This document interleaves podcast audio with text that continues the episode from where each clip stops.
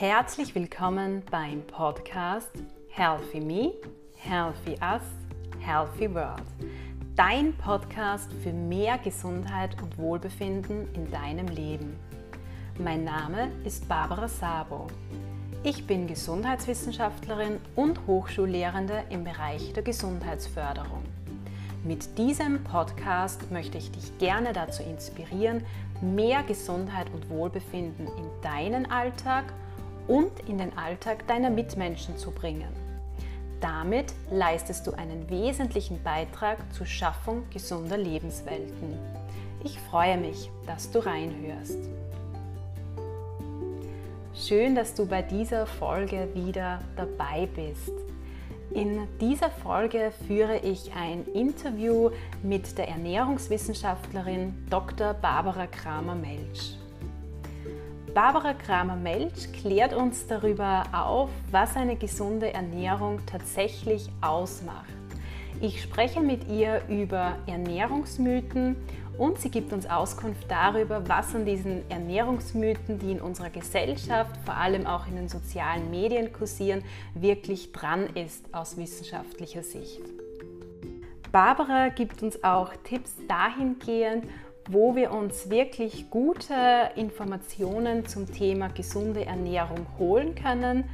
Und ich spreche mit ihr darüber, wie wichtig Bildung zum Thema gesunde Ernährung auf allen Ebenen und bei allen Zielgruppen ist. Ich wünsche dir ganz viel Spaß bei dieser speziellen Folge.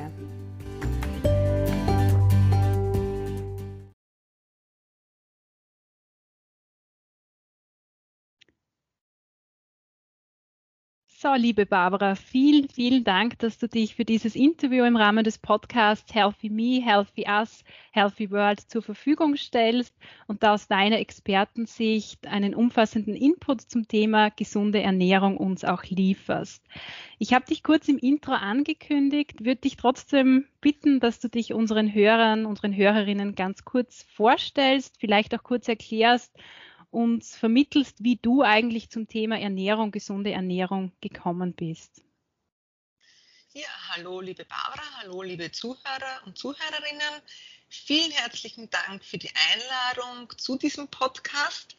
Ähm, es freut mich sehr, äh, zum Thema Ernährung heute in diesem Podcast ein bisschen Einblicke geben zu können, Einblicke geben zu können, die dem Zuhörer wirklich in seinem Alltag Hilfestellungen bieten werden, beziehungsweise wo der Zuhörer sich gerne äh, daran erinnert und sich denkt, oh, das ist vielleicht der eine oder andere Tipp, den ich auch umsetzen kann.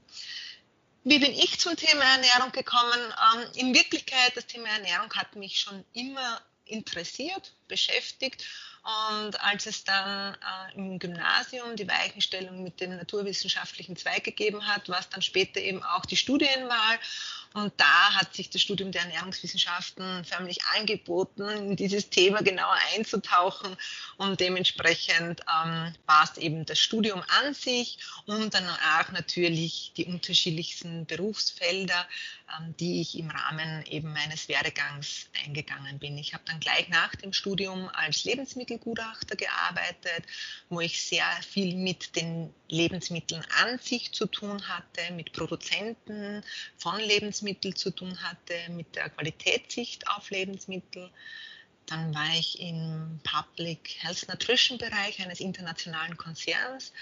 Da ging es sehr viel um Ernährungskommunikation, was mich auch sehr, sehr ähm, interessiert hat und auch weitergebracht hat. Ja, und ähm, jetzt darf ich ähm, im tertiären Bildungsbereich, also Fachhochschule und Universität, zum Thema Ernährung und auch äh, ernährungsbasierte Gesundheitsförderung unterrichten. Ja, und somit das Thema Ernährung beschäftigt mich seit sehr langer Zeit. Sehr, sehr spannend. Danke, Barbara, für diese kurze Vorstellung deinerseits. Also ganz klar erkennbar, dass du da für dieses Thema auch brennst und sehr spannend zu sehen, in welchen Bereichen du auch schon gearbeitet hast und wo du jetzt auch tätig bist im Bereich der Gesundheitsbildung auch auf tertiärer Ebene. Jetzt ist ja gesunde Ernährung und ich glaube, das haben wir auch an deinem Lebenslauf gesehen, ein sehr breites Thema. Es gibt auch sehr viele Ansätze, sehr viele verschiedene Meinungen zum Thema gesunde Ernährung. Wir können uns auf unterschiedlichen Wegen zu diesem Thema informieren. Das heißt, es wird sehr viel in den sozialen Medien zum Thema Ernährung, was macht gesunde Ernährung aus, veröffentlicht. Es gibt sehr viele Ernährungscoaches, Webseiten im Internet. Man hört immer wieder von neuen Diäten auch.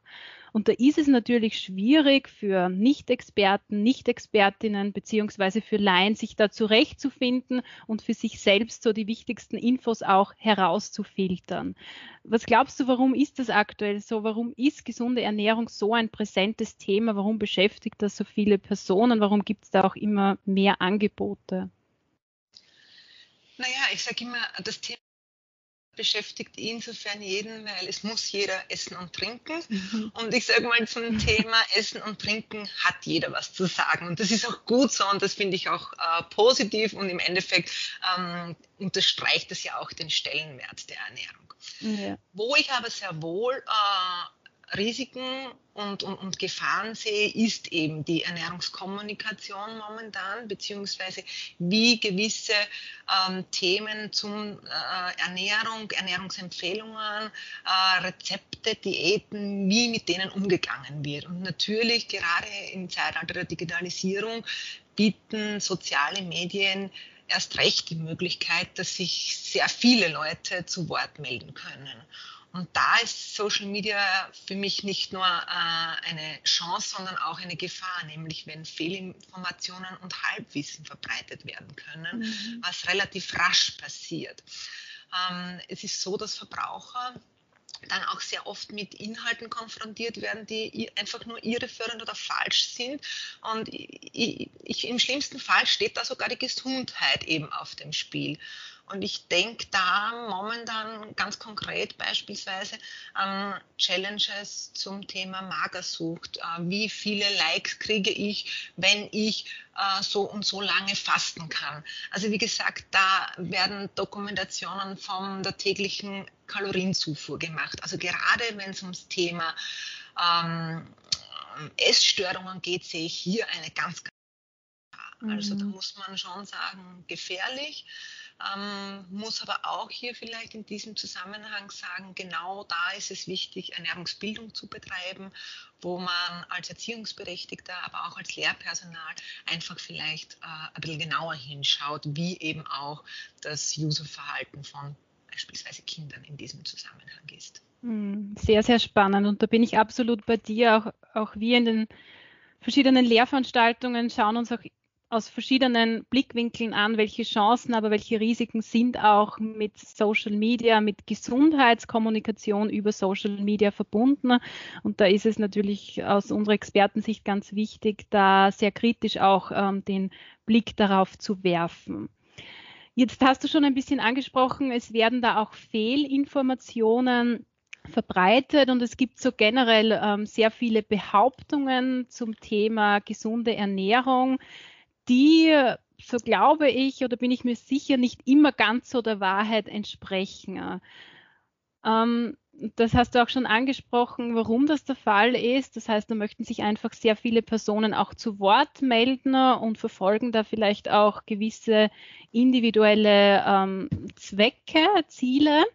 Und ein Thema, das auch mir jetzt immer wieder begegnet, wenn ich mich so durch ähm, Social Media durchscrolle, ist das Thema Vitamine. Also es wird oft erwähnt, dass es jetzt ähm, im Herbst beziehungsweise auch zu Winterbeginn, dass da die Gefahr da ist, dass wir einen gewissen Vitaminmangel haben und dass es einfach notwendig ist, uns irgendwelche Vitamine zusätzlich zuzuführen, damit wir einfach gesund bleiben gibt auch einige ähm, Aussagen, die in die Richtung gehen, ähm, Vitamine, die schützen uns ähm, vor ähm, Covid-19, helfen uns das Immunsystem zu stärken.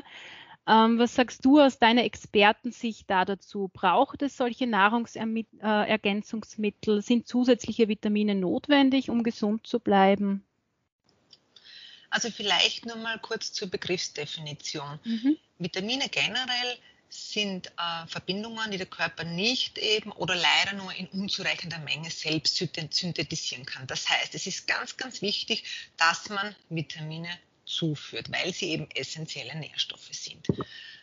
Aber, und das ist das Wesentliche, ich kann Vitamine sehr, sehr gut mit einer ausgewogenen Ernährung zuführen.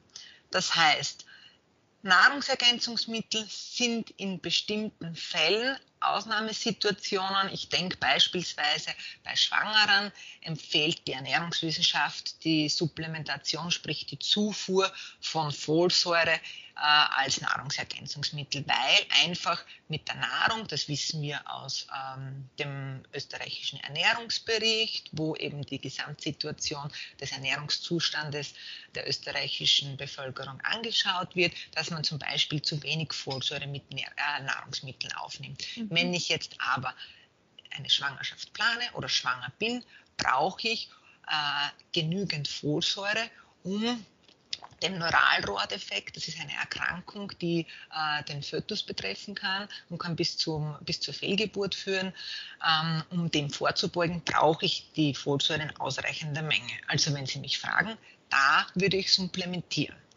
Wenn Sie mich fragen, wenn es beispielsweise ums Vitamin C geht, wo man weiß aus dem österreichischen Ernährungsbericht, dass der äh, Ernährungszustand und die Versorgung mit Vitamin C durch die Nahrung ausreichend ist, dann sage ich bitte warum soll ich mich dann mit Nahrungsergänzungsmitteln oder soll ich mir mich äh, von Nahrungsergänzungsmitteln bedienen? Das ist nicht notwendig. Ähm, sehr, sehr viele B-Vitamine, wo wir wissen, wir sind ausreichend versorgt ist nicht notwendig. Also wie gesagt, man muss sich die einzelnen Vitamine anschauen, auch die Mineralstoffe anschauen und dann wirklich für sich selbst äh, entscheiden, schaffe ich es durch eine normal ausgewogene Ernährung und wenn ja, dann keine Nahrungsergänzungsmittel zu sich nehmen. Mhm. Ja, viel, vielen Dank für diese, für diese Aufklärung auch. Ich glaube, das ist, äh, hast du sehr gut verständlich auch rübergebracht. Das heißt, die meisten Vitamine können wir uns grundsätzlich durch eine gesunde, ausgewogene Ernährung selbst zuführen, ohne dass es da ähm, bestimmte Nahrungsergänzungsmittel auch braucht. Ähm, das heißt, auch Vitamin C, hast du gemeint, ist jetzt nicht so stark die Mangelgefahr da oder?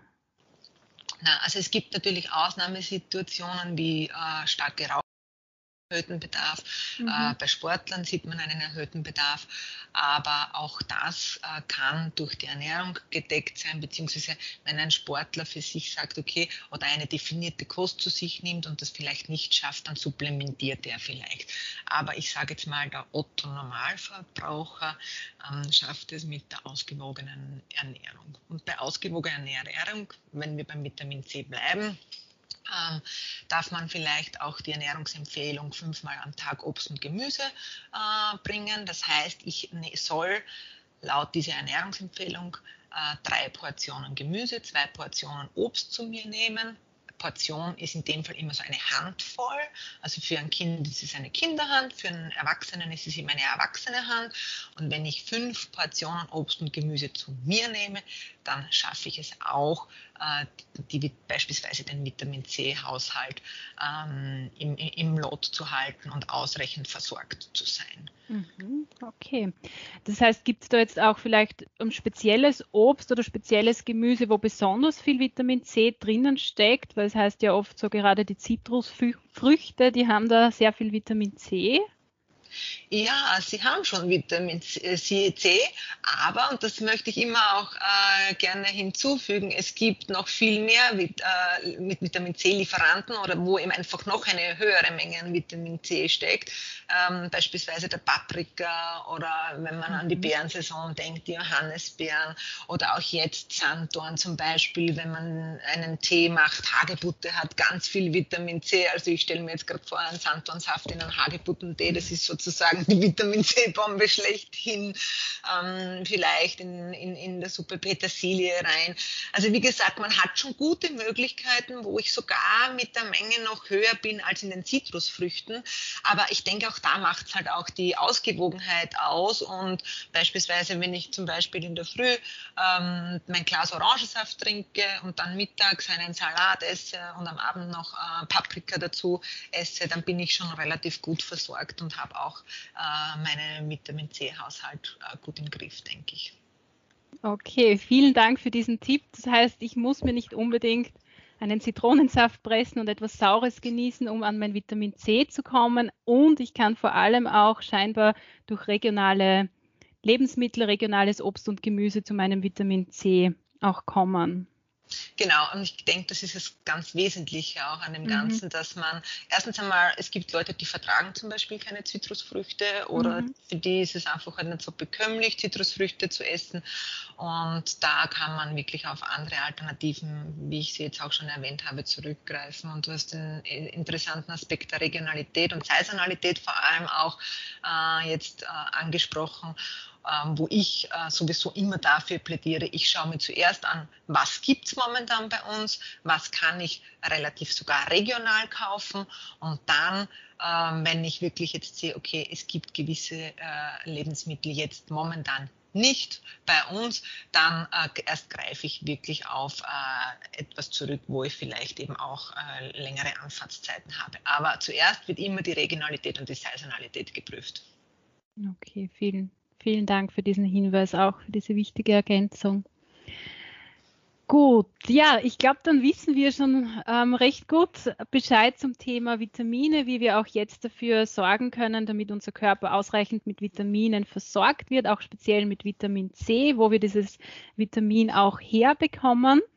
Ein weiteres Thema, das natürlich ähm, sehr sehr im Steigen, im Wachsen auch ist, was die mediale Präsenz betrifft, ist das Thema ähm, Vegetarismus beziehungsweise auch Veganismus. Bleiben wir vielleicht bei der vegetarischen Ernährung, weil der Anteil der Personen, die sich vegetarisch ernähren, ist doch noch größer als der Anteil jener, die sich vegan ernähren.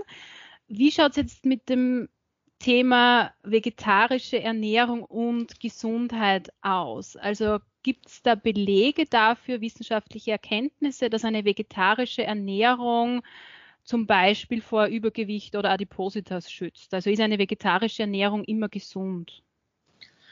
Also vielleicht äh, drei Aspekte im Vorfeld. Es gibt ja unterschiedliche Treiber für Personen, warum sie sich eben für eine vegetarische Ernährung entscheiden. Ja. Ähm, das muss ja nicht immer dieser gesundheitliche oder ernährungsphysiologische Aspekt sein.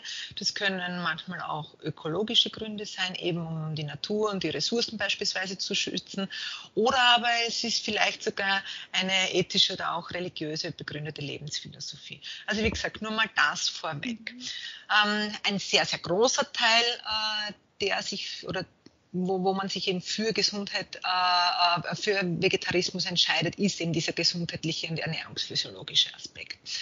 Ähm, man muss in diesem Zusammenhang sagen, es gibt Studien, wo eindeutig aufgrund des äh, Verzehrs von ähm, sehr viel, also höheren Mengen an Obst und Gemüse und das komplette Weglassen von tierischen Produkten wo eben ähm, definitiv auch eine geringere beispielsweise Kalorienaufnahme äh, beschrieben wird. Man muss aber auch dazu sagen, und das glaube ich ist der wesentliche äh, Punkt, den ich gerade, wenn ich den Vegetarismus mir anschaue, ich kann mich auch relativ hochkalorisch und vegetarisch ernähren. Mhm. Also ich denke da beispielsweise an Süßspeisen.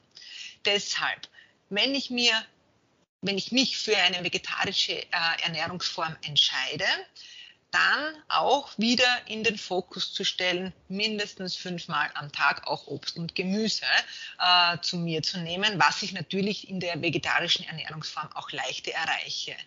Ähm, und dann vielleicht trotzdem aber schau, nicht zu viel ähm, raffinierte Zucker, äh, kurzkettige Kohlenhydrate zu sich zu nehmen, weil dort steckt dann im Normalfall auch der Übel oder eines der Übel für beispielsweise Adipositas drinnen. Also ich sage jetzt mal, es ist nicht das Rezept, sich vegetarisch zu ernähren und dann ähm, davor gefeit zu sein, äh, nicht auch adipös zu werden. Also man muss da trotzdem auch auf die Energiebilanz schauen, weil wenn die Energiebilanz in einer einer ähm, vegetarischen Ernährung immer positiv ist und vielleicht sogar stark positiv ist, dann wird sich das irgendwann auch auf der Waage sichtbar machen. Mhm. Okay, ja, vielen Dank. Und ich glaube, da gibt es aber auch an den Verhältnissen so einiges zu tun. Also wenn ich da denke, oft, wenn man irgendwo hinkommt, es gibt immer ein vegetarisches Gericht und ein nicht vegetarisches Gericht zur Auswahl oder Menüs, wenn man ins Gasthaus geht. Und da ist es leider oft so, dass das vegetarische Gericht nicht unbedingt das gesündere ist, weil, wie du gesagt hast, oft ähm, werden einfach Süßspeisen als ähm, vegetarische Gerichte hier auch angeboten. Genau, und da muss man halt auch sagen, das sind Nachspeisen. Also das mhm. ist für mich immer so, die Buchtel mit Vanillesauce ist keine äh, Alternative eben zur Fleischkost als vegetarische Kost. Das mhm. ist eine mhm. Nachspeise und ja, damit hat es sich auch schon. Ja. Obwohl sie gut schmeckt und es darf ja auch durchaus mal so sein. Nur wenn ich halt dann täglich als Vegetarier in dieser Linie äh, esse, dann kommt es natürlich auch hier zu einer ähm, positiven Energiebilanz und zu mhm. Sehr positiven Energiebilanz.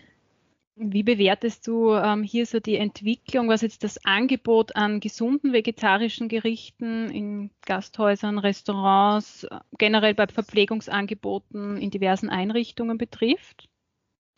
Also ich muss sagen, grundsätzlich glaube ich, ähm, reagiert ja der Markt sehr wohl auch äh, auf den Wunsch oder auf die Wünsche der Konsumenten. Das heißt, wenn es beispielsweise auch im Bereich Convenience Food vegetarische äh, Lebensmittel gut äh, gibt, dann hat das ja durchaus auch seine Begründung. Die, die werden ja deshalb produziert, weil eben der Markt das verlangt. Ich muss aber trotzdem sagen, ähm, frisch gekocht hat für mich, egal ob jetzt im vegetarischen oder aber auch in der Mischkost äh, immer noch den höheren Stellenwert. Also das heißt, ich kaufe mir frische, saisonale, regionale Lebensmittel und koche mir meine Mahlzeit. Heißt aber nicht, dass ich dann nicht zwischendurch auch mal auf ein vegetarisches äh, Fertigprodukt zurückgreifen kann. Es soll auch die Möglichkeit bestehen, aber es soll nicht die Regel sein und es soll nicht täglich sein. Mhm, okay. Wenn wir vielleicht jetzt diese Themen so ein bisschen ähm, verknüpfen, ähm, Vegetarismus, kann da die Gefahr bestehen, dass es an gewissen Nährstoffen mangelt? Muss man sich hier als Vegetarier irgendetwas zusätzlich zuführen? Also grundsätzlich beim Vegetarismus denke ich, ähm, dass man mit den, und ist auch wissenschaftlich bewiesen, dass man äh, mit einer ausgewogenen vegetarischen Kost auch dementsprechend seinen Nährstoffstatus äh, halten kann, beziehungsweise ausreichend versorgt ist mit Nährstoffen. Ähm, beim Veganismus wird immer Vitamin B12 auch als ein äh, kritischer Nährstoff beschrieben. Ich sage jetzt mal, Personen, die sich äh, für eine vegane Ernährung, Ernährung, entschieden haben, sind im Normalfall sehr, sehr kundig, ernährungskundig und mhm. wissen, wie sie sich beispielsweise äh, diesen kritischen Nährstoff Vitamin B12 ähm, zufügen können, ohne dass es hier eben äh, zu einem Mangelzustand kommt. Abgesehen davon, die Vitamin, C, äh, Vitamin B12 äh, im Körper sind relativ relativ voll. Also das dauert schon äh, ein paar Jahre, bis man den, den Speicher ausgeleert hat. Aber wie gesagt, im Normalfall sind die Personen, die wirklich sich rein vegan ernähren, sehr, sehr kundig und mhm. äh, dementsprechend kann man da davon ausgehen, dass es nicht zu einem Mangelzustand kommt. Mhm. Ja, danke für den Hinweis. Nehme auch ich in meinem Umfeld wahr, also Personen, die ich kenne, die sich vegan ernähren, die setzen sich sehr intensiv mit dem Thema gesunde Ernährung, was brauche ich auch für Nährstoffe auseinander. Ja, vielen Dank auch für diesen sehr wichtigen Hinweis. Gut, dann vielleicht noch ähm, auf ein Lebensmittel möchte ich gerne noch eingehen, das mir auch immer wieder im Alltag Kopfzerbrechen bereitet, und zwar auf Nüsse. Ähm, ich sitze oft an meinem Arbeitsplatz und bereite etwas vor und arbeite dran und habe im Hinterkopf immer wieder, okay, jetzt wären Nüsse gut, weil die werden ja oft so als Brain Food bezeichnet. Andererseits, wenn man sich anschaut, haben Nüsse natürlich ähm, sehr viel Fett, zumindest ähm, was ich weiß. Und es würde mich interessieren, was du da dazu sagst. Sind Nüsse zu empfehlen oder sind sie zu fett? Wie oft sollten wir Nüsse zu uns nehmen? Macht Sinn, das so am Arbeitsplatz nebenbei zu tun? Das ist ein ganz tolles Thema und danke für dieses Thema. Und ich hoffe nicht, dass die Nüsse dir Kopfzerbrechen bereiten, sondern ich hoffe, dass sie deinen Gehirnstoffwechsel anregen und dann auch deine Konzentration und deine Leistungsfähigkeit dementsprechend steigern. Ähm, bei Nüssen, ja, natürlich Nüsse haben einen äh, hohen Fettgehalt. Man muss aber hier dazu sagen, dass Nüsse äh, sehr, sehr viel ungesättigte Fettsäuren enthalten, also Omega-3-Fettsäuren, die eben eine positive Wirkung auf unseren Herz-Kreislauf äh, äh, haben und eben auch einen positiven äh, Einfluss auf den Cholesterinspiegel haben. Darüber hinaus haben Nüsse einen sehr hohen Anteil an B-Vitaminen, äh, anderen Mineralstoffen und sind auch antioxidativ wirksam. Also das heißt Nüsse und dann haben sie noch sehr viel komplexe Kohlenhydrate, also langkettige komplexe Kohlenhydrate, die mir eben auch lange die Energie liefern und mich ausdauernd sein lassen. Also das heißt Nüsse als Brain Food bei der Arbeit, ähm, während der Arbeit sehr empfehlenswert. Und man muss auch dazu sagen, also wenn man davon ausgeht, 100 Gramm Nüsse haben so, je nachdem welche Nussart man zu sich nimmt, ist man irgendwo zwischen 600 und 700 Kilokalorien. Ähm, ich kenne wenige Leute, die beispielsweise äh, jetzt 500 Gramm Nüsse zu sich nehmen würden und dann halt mehr als nur den Tagesbedarf an Energie mit ihren Nüssen. Also man nimmt sie vielleicht auch so eine Handvoll oder so eine kleine mhm. Schale mhm. und demnach ist es jetzt, äh, also die Nüsse sind vermutlich nicht der ausschlaggebende Grund, ähm, dass man im Endeffekt vielleicht zu viel an Gewicht hat. Ich glaube, da gibt es äh, viel mehr Lebensmittel, die, die einen ärgeren oder einen stärkeren Einfluss darauf haben. Also wenn Sie, wenn ich gefragt werde, ja, unbedingt als Zwischenmahlzeit eine Schale oder eine, eine Handvoll Nüsse. Das ist das gibt Energie, das gibt äh, Ausdauer, Power für den Tag und ja, ich bin selbst sehr, sehr nussaffin. okay, super. Vielen, vielen Dank für diesen Tipp. Das heißt, ich kann äh, meine Nüsse zwischendurch ähm, genießen, ohne Kopfzerbrechen, ohne auch ein schlechtes Gewissen zu haben. Dann werde ich das ähm, weitermachen. Vielen Dank dafür. Ja, jetzt haben wir, glaube ich, nur einen kurzen Einblick in verschiedene Aspekte zum Thema gesunde Ernährung erhalten. Das würde natürlich den Rahmen auch dieser Podcast-Folge ähm, ähm, sprengen, wenn wir hier ähm, auf alle Ernährungsmythen, die es gibt, eingehen würden. Wir haben aber sicher noch einige Folgen, in denen wir ähm, über weitere Themen, sehr interessante Themen auch sprechen können. Jetzt würde mich trotzdem interessieren, ich weiß, gesunde Ernährung ist komplex, es gibt da sehr viele Meinungen dazu, aber was würdest du so generell sagen, was macht für einen Menschen eine gesunde Ernährung aus? Hast du da vielleicht so zentrale Messages, die du uns mitgeben möchtest auf dem Weg? Naja, wir bedienen uns ja auch in der Ernährungswissenschaft ganz, ganz äh, konkrete Ernährungsempfehlungen.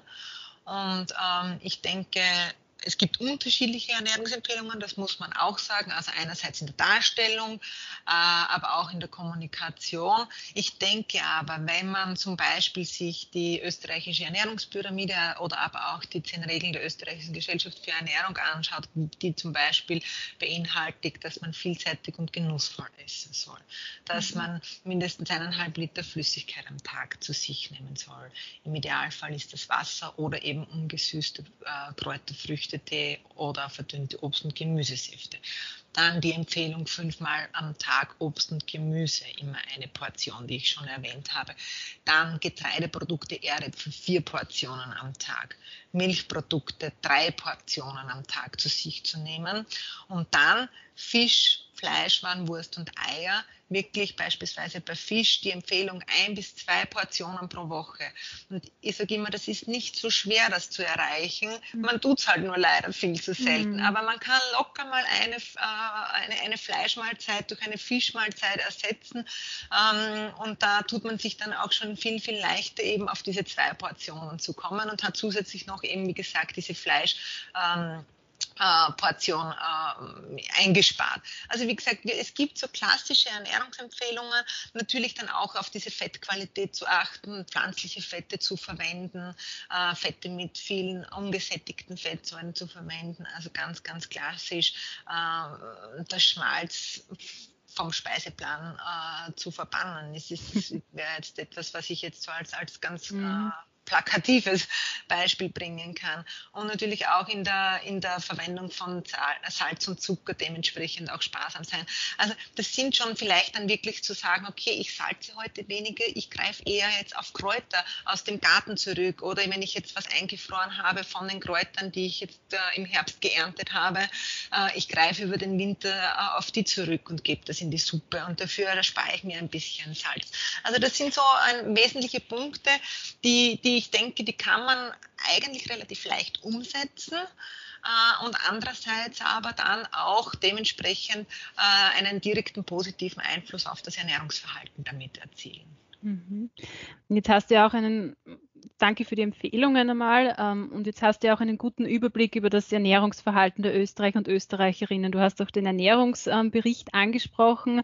Wo haben wir denn, wir Österreicher, wir Österreicherinnen, hier noch großen Aufholbedarf? Das heißt, welchen Empfehlungen kommen wir vielleicht eher noch nach? Ähm, wo schaut es bei uns eher schlecht aus, so ähm, auf Bevölkerungsebene gesehen?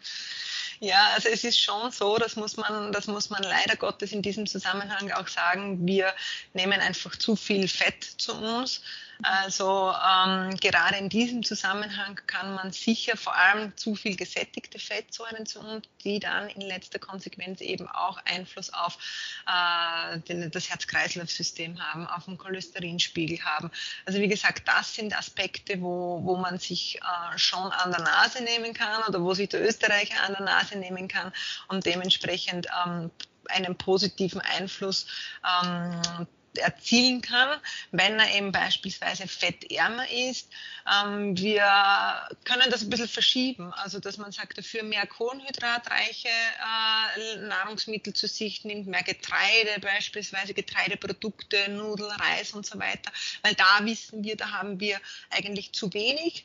Ähm, und wenn ich das eins zu eins ähm, ersetze, weniger Fette für mehr Kohlenhydrate, heißt für mich auch, ich nehme mehr Ballaststoffe dann zu mir, wenn ich eben beispielsweise beispielsweise Getreide, Getreideprodukte, im Idealfall sogar Vollkorngetreideprodukte aufnehme, da habe ich schon relativ viel erreicht. Die Proteinversorgung, das passt. Also in unseren Breiten mhm. sind wir gut versorgt mit den Proteinen, aber ja, beim Fett und bei den Kohlenhydraten kann man ein bisschen austauschen.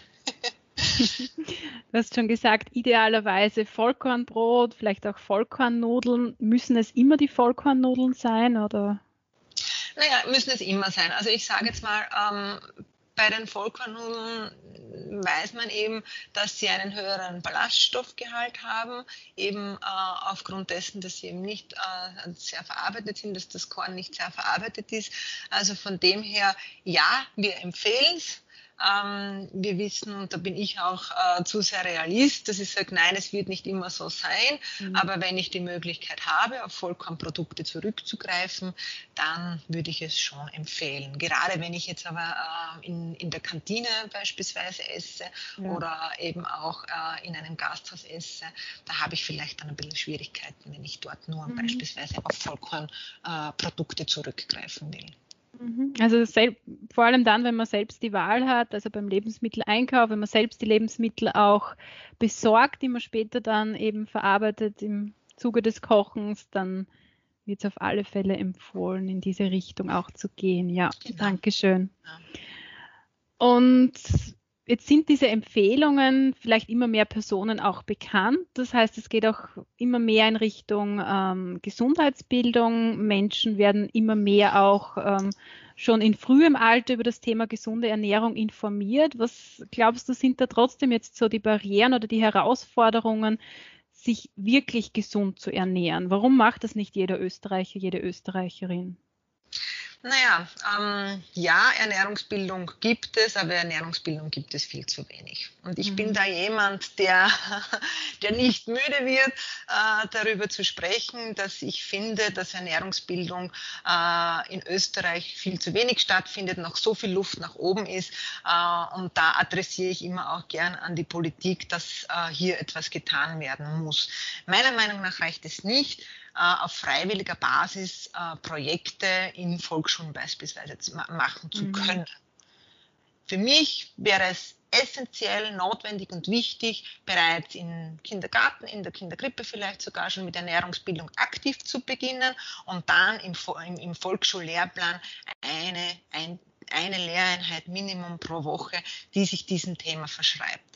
Weil ich denke, wenn gerade Kinder sind so empfänglich für das Thema äh, Ernährung und die wollen mitschnipseln und wollen aktiv sein und sich, sich, sich darum bemühen, da selbst etwas zu tun ähm, so ist es doch ein leichtes hier anzusetzen und, und, und Kinder für dieses Thema gewinnen. Und wenn ich das in sehr, sehr jungen Jahren schaffe, dann schaffe ich auch diese Grätsche ähm, der Ernährungskommunikation dann später im Bereich Social Media, weil die Kinder können dann schon einschätzen, was kann für mich Gefahr sein und was bringt für mich eigentlich eher mehr Chance und hilft mir.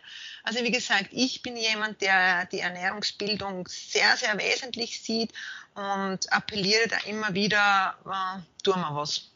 Mhm. Ja, sehr, Lassen sehr. Sie uns was tun.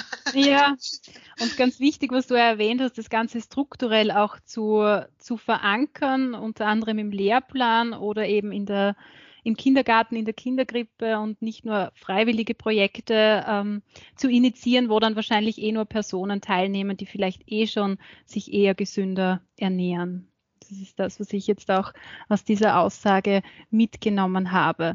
Und was ich noch wesentlich finde, ist, dass es natürlich auch sein kann, ich weiß nicht, wie du das ähm, erlebt hast, dass die Kinder natürlich auch mit diesem Wissen, dass sie sich da aneignen, nach Hause gehen und vielleicht auch ihre Eltern dazu inspirieren, gesünder zu kochen oder ihnen vielleicht auch ähm, Tipps geben oder sagen, hey Mama, das ist das wäre jetzt gesund oder stellen wir einen Obstkorb auf zum Beispiel. Genau, das ist der Trigger an dem Ganzen, dass die Kinder wirklich mit einer, einem Ernährungswissen nach Hause kommen, dass die Kinder äh, mit viel mehr Awareness auch im Supermarkt mit den Eltern sind und sagen, ah, kaufen wir das, kaufen mhm. wir das.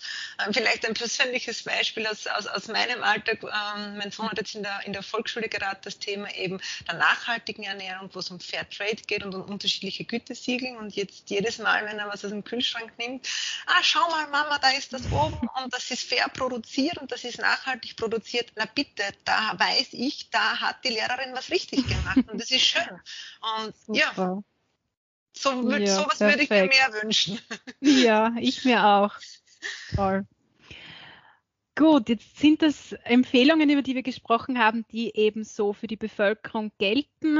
Ähm, was würdest du jetzt sagen, wie individuell ist auch gesunde Ernährung? Gibt es da immer auch ähm, eine persönliche Komponente zu betrachten, äh, wenn es darum geht, jemandem zu einer gesunden Ernährung hinzuführen? Ja, also natürlich, also persönliche Komponente auf alle Fälle mal die Geschmacksvorlieben. Also es mag nicht jeder alles und das ist auch gut so und das ist auch legitim so. Also das heißt, das ist etwas, wo ich sage, äh, auf das muss man sehr großen Wert legen. Der zweite Punkt natürlich eben, ähm, wenn, wenn welche bestehen Krankheitsbilder. Also ich denke, konkret an Nahrungsmittelintoleranzen äh, oder aber auch äh, an Nahrungsmittelallergien muss man natürlich auch äh, explizit sich das Ganze nochmal genauer anschauen, wobei man weiß, gerade auch aus wissenschaftlichen Studien, Allergiker und Intolerante wissen ganz genau, was sie essen, was sie nicht mhm. essen, weil sie, ja, die spüren es dann, wenn das das, das Falsche war dementsprechend, ähm, wie gesagt, da vielleicht schon äh, ein bisschen den Blick äh, auf das Wesentliche zu behalten. Natürlich bestimmte Personengruppen, also wenn ich mir schwangere Stillende anschaue, da vielleicht einen Blick genauer auf die Ernährung äh, zu achten. Ähm, wir wissen, dass Ernährungsbildung, wie gesagt, schon im Mutterleib beginnt. Also je vielfältiger und je äh, ausgewogener sich die Mutter ernährt, umso äh, verträglicher ist es dann auch fürs Kind und auch die Geschmacksknospen, die sich beim Kind ausbilden, sind da schon direkt davon mit betroffen. Also wie gesagt, da ist es nur zu empfehlen, dass auch hier schon sehr, sehr bewusst auf die Ernährung geschaut wird. Und natürlich, wir wissen, ähm, dass bei älteren Personen, gerade wenn es jetzt zum Beispiel bei Kau-Schluckschwierigkeiten ähm, nicht mehr die Möglichkeit gibt, vielleicht harte Nüsse zu sich zu nehmen, dass man dann hier vielleicht sehr wohl eben durch alternative äh, Produkte trotz allem aber einerseits das Geschmackserlebnis den älteren Personen äh, mitgeben kann und andererseits aber auch die Nährstoffversorgung sichert. Okay, mhm. also zwei Punkte, die ich hier mitnehme, wenn ich das richtig verstanden habe ähm, und gerne zusammenfassen möchte. Einerseits natürlich ganz wichtig, auf die Geschmacksvorlieben zu achten. Also niemand muss etwas essen, was ihm nicht schmeckt. Andererseits aber auch, es gibt natürlich bestimmte Personengruppen, bei denen man sich das Ganze noch einmal im Detail anschauen muss, wo es natürlich sein kann, dass für die bestimmte Lebensmittel vielleicht in höherem Ausmaß ähm, zu konsumieren sind oder auch ähm, bestimmte Lebensmittel einfach nicht konsumiert werden können aufgrund von Allergien zum Beispiel. Kann man jetzt genauso subsumieren, genau. Mhm. Okay. Gut, da, um das Ganze jetzt vielleicht wieder ein bisschen zu schließen, wir haben am Anfang darüber gesprochen, wir sind mit sehr vielen Informationen zum Thema Ernährung über Social Media konfrontiert. Könntest du uns jetzt Tipps geben, wo können wir uns wirklich hinwenden, welche Ratgeber gibt es, welche Maßnahmen, Projekte, die auch für den Otto Normalverbraucher unter Anführungszeichen verständlich und auch zugänglich sind? Also ich denke, ähm, auch wenn ich da wieder jetzt im, im Sinne der Ernährungsbildung sprechen kann, ähm, dass es schon sehr, sehr viele Initiativen gibt, wo es wirklich aus fachlicher und wissenschaftlicher Sicht äh, Leute, Experten gibt, die das Thema der ähm, Ernährung aufgreifen und dementsprechend auch kommunizieren. Ähm, es gibt beispielsweise in Österreich diese Initiative Kinder essen gesund eine relativ junge Initiative, wo es wirklich darum geht, Ernährungsbildung äh, zu betreiben, wo einerseits Lehrpersonal die Möglichkeit kriegt, über, über eine bestimmte Toolbox, sei es Materialien, die sie mit Kindern erarbeiten, aber auch über diverse Projekte äh, zum Thema Ernährung, das Ernährungswissen zu steigern. Ähm, gerade im, im Bereich der schulischen und betrieblichen äh, Gesundheitsförderung ist äh, die Initiative SIPCAN eine in Österreich, wo man sich sehr, sehr viele äh, Informationen holen kann, wo Experten, ein richtiges Expertengremium dahinter steckt ähm, und äh, mit wissenschaftlichen Daten, Fakten, Zahlen, aber auch mit äh, unterschiedlichen Werkzeugen, die eben in der Ernährungsbildung eingesetzt werden, ähm, auch äh, konfrontiert werden können. Also wie gesagt, eine äh, sehr, sehr äh, wertvolle Initiative, die es schon mittlerweile schon sehr lange gibt.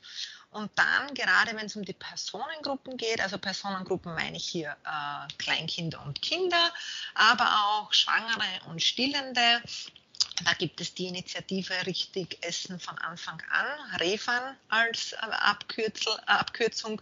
Und da wird eben auch versucht, Ernährungswissen in die Praxis zu transferieren, damit wirklich ähm, der Betroffene unter Anführungszeichen jetzt, also sprich die Schwangere, äh, die Stillende oder aber auch eben die Kinder äh, mit, mit, mit Ernährungstipps auf der einen Seite versorgt werden äh, und dann aber auch noch sich zusätzlich Ernährungswissen aneignen. Also das sind so drei Initiativen, über die man schon reden sollte. Mhm. Ja, sehr, sehr spannend, kommen mir auch einige davon ähm, bekannt vor. Also auch ähm, einen persönlichen Bezug habe ich dazu. Also gerade zu diesem Projekt Rewan, richtig Essen von Anfang an, da habe ich selbst auch an ähm, so Weiterbildungen, Kursen, Vorträgen teilgenommen, war sehr spannend und informativ auch. Also auch ich, ähm, wo ich sagen würde, ich bin doch recht gesund, gesundheitsaffin und habe ein bisschen ein Verständnis über gesunde Ernährung, muss sagen, da war einiges sehr Wertvolles auch dabei. Und auch in meinem Umkreis weiß ich, dass das sehr viele Schwangere und dann eben auch junge Mütter besucht haben oder in Anspruch genommen haben, dieses Angebot. Danke Vielleicht auch. ist da noch zu ergänzen, dass das Ganze auch kostenlos ist. Und ich denke genau. mal, oftmals sind diese, Ko also es ist der Faktor der Kosten ein limitierender. In diesem Fall sind die Kosten jetzt keine Ausrede, sondern mhm. im Gegenteil, es sollten sogar noch Anspann sein, weil das halt wirklich äh, komplett kostenfrei ist. Mhm, genau. Ist sehr, sehr wertvoll auch. Mhm. Dankeschön.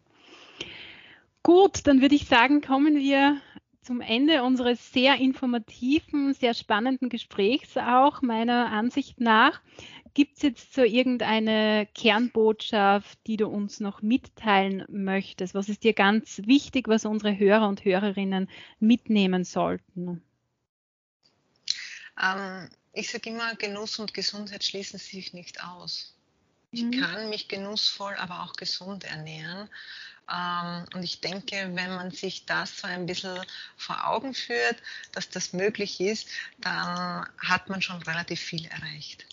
Mhm. Ja, vielen, vielen Dank für diesen sehr wichtigen Hinweis auch. Dankeschön. Ja, dann vielleicht noch abschließend zwei Fragen, die ich all meinen Interviewpartnern und Interviewpartnerinnen stelle. Einfach zwei Themen, die mir ganz wichtig sind. Was bedeutet denn für dich persönlich jetzt Gesundheit? Das heißt, wann fühlst du dich gesund? Was macht für dich eigentlich Gesundheit aus? Mhm. Ähm, Gesundheit ist für mich, wenn, also einerseits die körperliche Gesundheit, wenn ich in der Früh aufstehe und mich fit fühle und äh, genügend Energie für den Alltag auch habe. Ähm, für mich ist es aber auch sehr, sehr wesentlich, eine psychische Gesundheit zu haben. Also sprich, dass ich wirklich auch mit den Herausforderungen des Alltags und, und, und nicht immer leichten Situationen ähm, gut vor, zu, zu Rande komme äh, ja, und somit am Abend auch glücklich äh, wieder ins Bett gehen kann. Also ich sag mal, und ohne, ohne äh, Glück keine Gesundheit und deshalb, ja, ich bin alles in allem ein sehr, sehr glücklicher Mensch. Sehr schön, sehr schön. Und was tust du jetzt wirklich aktiv, konkret, um deine Gesundheit zu fördern? Also was sind für dich im Alltag deine größten Gesundheitsressourcen eigentlich? Naja, ich muss schon äh, sagen, als Gesundheitsressource an sich, ich schaue natürlich auf unsere äh, Nahrungszusammenstellung, auf das ja. Essen, was, was, es, was bei uns auf den Tisch kommt. Heißt aber nicht, dass wir nicht auch mal äh, vielleicht äh, über die Stränge schlagen oder auch mal äh, am, am, Tisch was haben, was jetzt vielleicht nicht im äh, Ernährungsratgeber stehen würde, der ernährungswissenschaftlich verfasst ist. Also ich bin da schon sehr realistisch und bleibe da am Boden.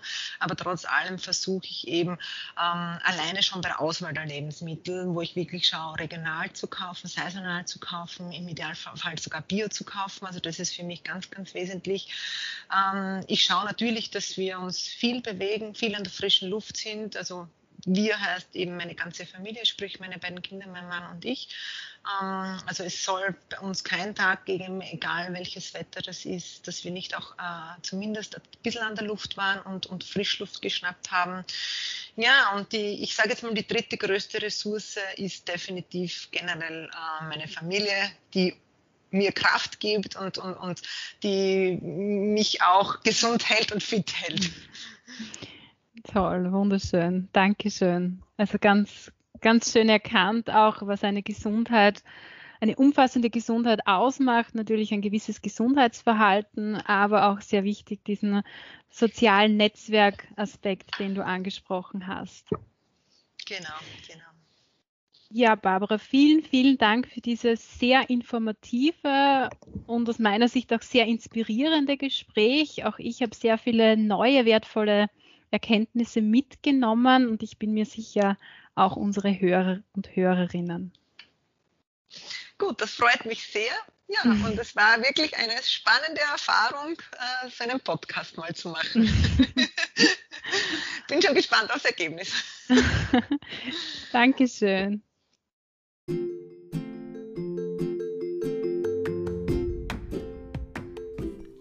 Ich hoffe, du konntest aus dieser Podcast-Folge für dich persönlich neue Erkenntnisse zum Thema gesunde Ernährung mitnehmen. Ich hoffe, du hast erkannt, wie wichtig es für deine Gesundheit ist, dich ausgewogen zu ernähren und so oft wie möglich auf regionale und saisonale Lebensmittel bzw. auch auf Bio-Lebensmittel zurückzugreifen. Ich hoffe, du hast durch das Hören dieser Folge auch erkannt, wie wichtig es ist, diese vielen Informationen, die zum Thema Ernährung in unterschiedlichen Medien kursieren, immer wieder auch kritisch zu hinterfragen. Und für mich besonders wichtig, ich hoffe, du hast erkannt, dass eine gesunde Ernährung immer auch bedeutet, mit Genuss zu essen. Ich freue mich sehr, wenn du im Anschluss an diese Podcast-Folge wieder mit mir in Kontakt trittst, sehr gerne über Instagram oder Facebook. Ich freue mich auch, wenn du meinen YouTube-Kanal abonnierst. Die entsprechenden Infos dazu findest du wie immer in den Show Notes. Und ich freue mich ganz besonders darüber, wenn du über meinen Podcast sprichst und den Podcast oder diese spezielle Folge hier mit Personen teilst, bei denen du denkst, dass sie einen Nutzen haben, wenn sie den Podcast hören. Ich freue mich sehr, wenn du beim nächsten Mal wieder dabei bist und wünsche dir bis dorthin eine wunderschöne Zeit.